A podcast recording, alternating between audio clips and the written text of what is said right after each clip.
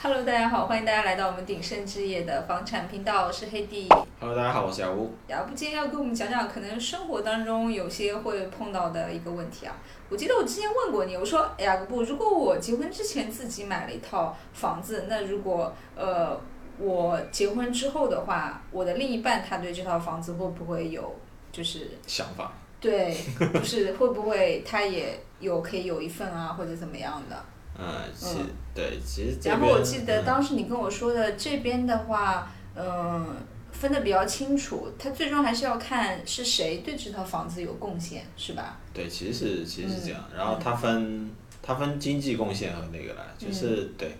就是澳洲讲到这个财产这个问题，其实很多的买房的朋友也问过我，特嗯别是啊、写谁的名字啊，那房产证有没有啊，然后嗯到底到底这个老公老婆怎么分呐、啊然后小孩家长怎么分呐、啊或怎么样的，嗯有有各有各种各样的问题了。然后索性在这边，呃，再来再来讲一下我。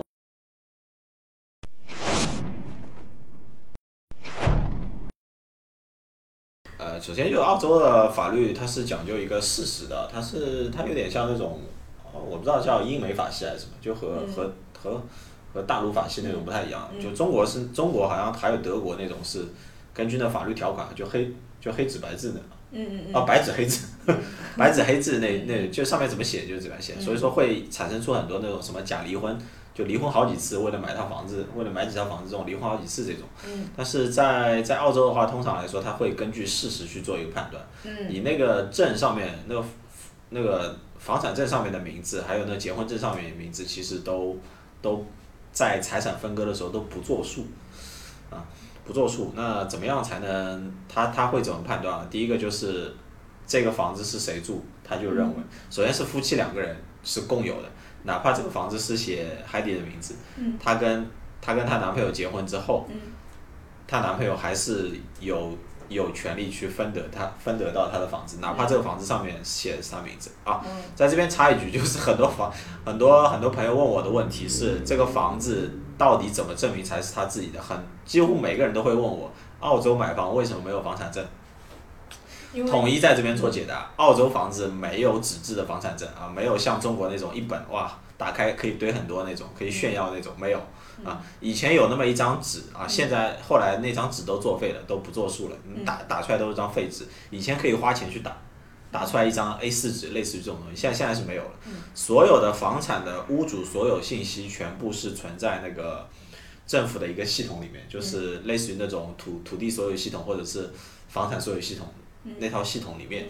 啊、不管是公寓也好，土地也好，联排别墅也好，都是一样的，都是在政府那个系统里面啊。那怎么样才能查到呢？你需要自己在啊、网上可以做 title search，你可以自己付费，它那每次查每查一次大概要付个十几还是几十澳币吧，嗯啊那还行，啊、那还行。 但是你你当然你自己不会查或者英文不太好的话呢，你也可以让律师去查，律师这边收费呢可能会稍微再贵一点。嗯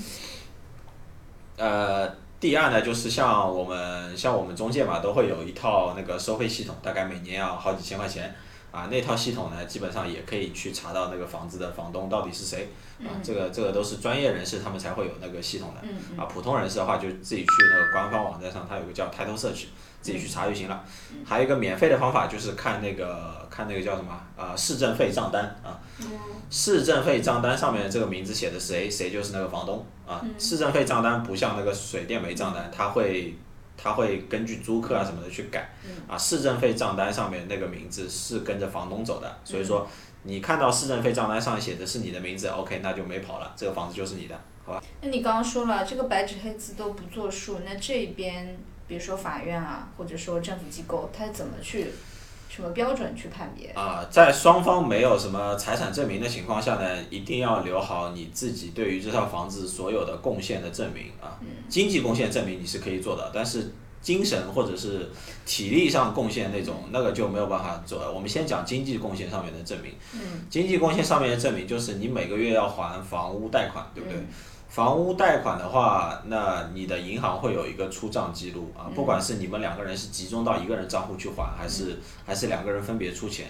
最好的呢就是你你有一个个人的银行卡，然后呢，你往一个贷款账户里面去，大家分别打钱，嗯啊，谁打得多，谁就是对这套房子有经济贡献的证明比较多嗯嗯啊。比方说，Heidi 每个月还两千，她的男朋友每个月还一千啊嗯，那最后分的话呢，就是 Heidi 拿三分之二，她的先生拿三分之一嗯啊。当然，首付的话，如果是 Heidi 出的话呢，她可能可以再再多拿一点啊。这嗯个就是经济活动上面的一个证明，和这套房子是写 Heidi 名字还是写两个人名字都没有关系。嗯啊，你只要能够留好这个记录啊，如果双方没有记录，各执一词啊，最后法院认为说这个钱来路讲不清楚，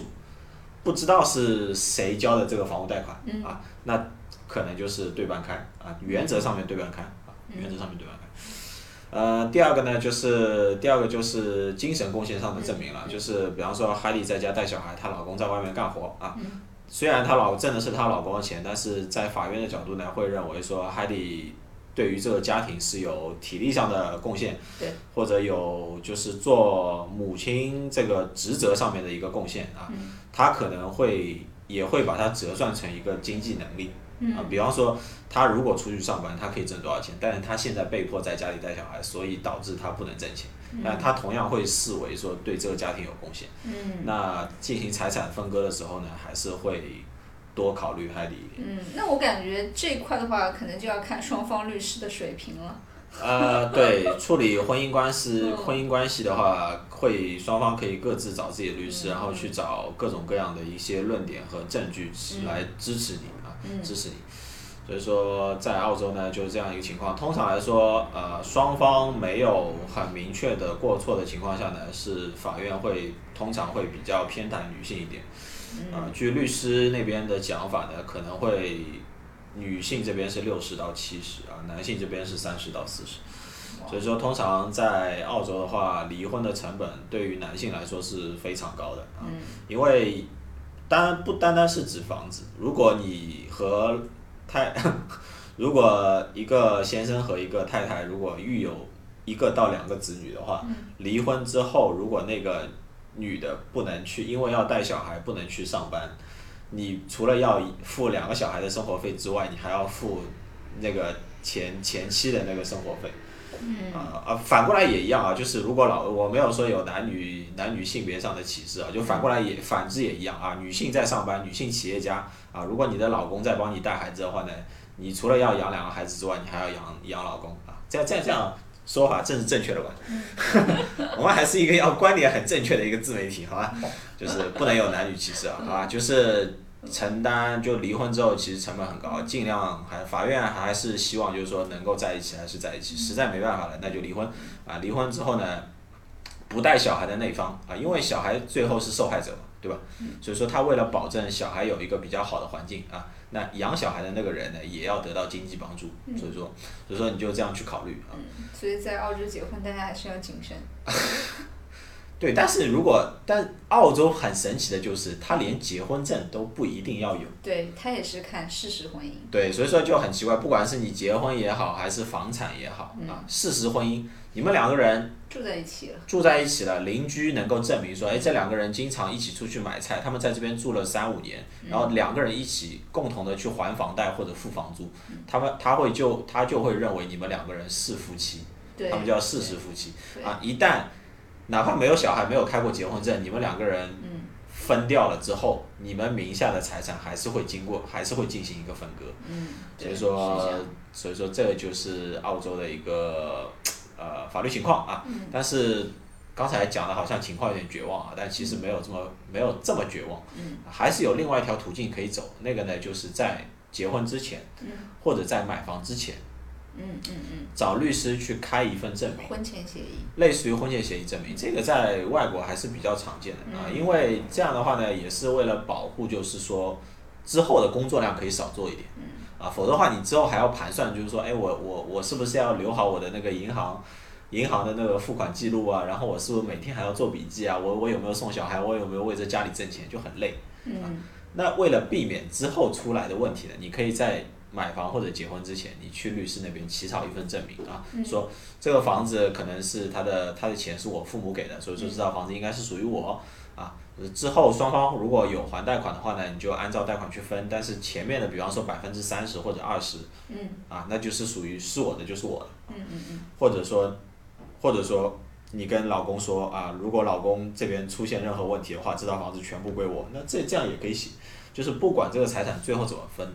在有婚有有那个财有协议的情况下，按照协议走啊，没有协议协议的情况下，就按照我之前的刚才的那种说法去判，嗯啊，差不多这样一个情况。哇比如被说你说不敢结婚了，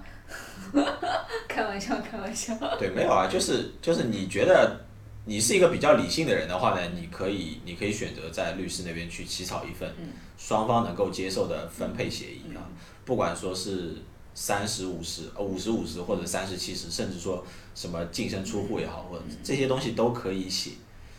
只是听上去有点残酷啊，但某种程度上可能来说也是公平最公平公正的一个方法。对，双方同意的话，应该最公平公正嗯了。但是如果双方都是那种意外才走到那一步，就当时大家都觉得还应该不至于这样去写，还是比较相亲相爱，然后觉得未来也是能够白头偕老啊，或者怎么样的话，嗯嗯嗯当时没有写的话，后面如果发生问题的话呢，就是按照我之前的那种讲法去走。嗯，啊，我们这期聊的话题比较现实啊，但是非常无可奈何的是呢，就是现实占据了我们生活当中 很大的一部分。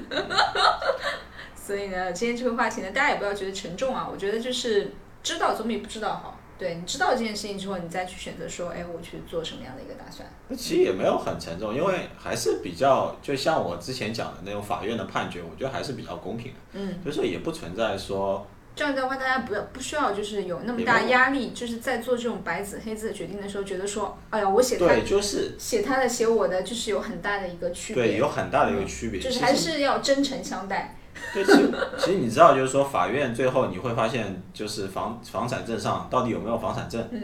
有没有这个名字，其实在，在别的国家我不知道，在澳洲其实嗯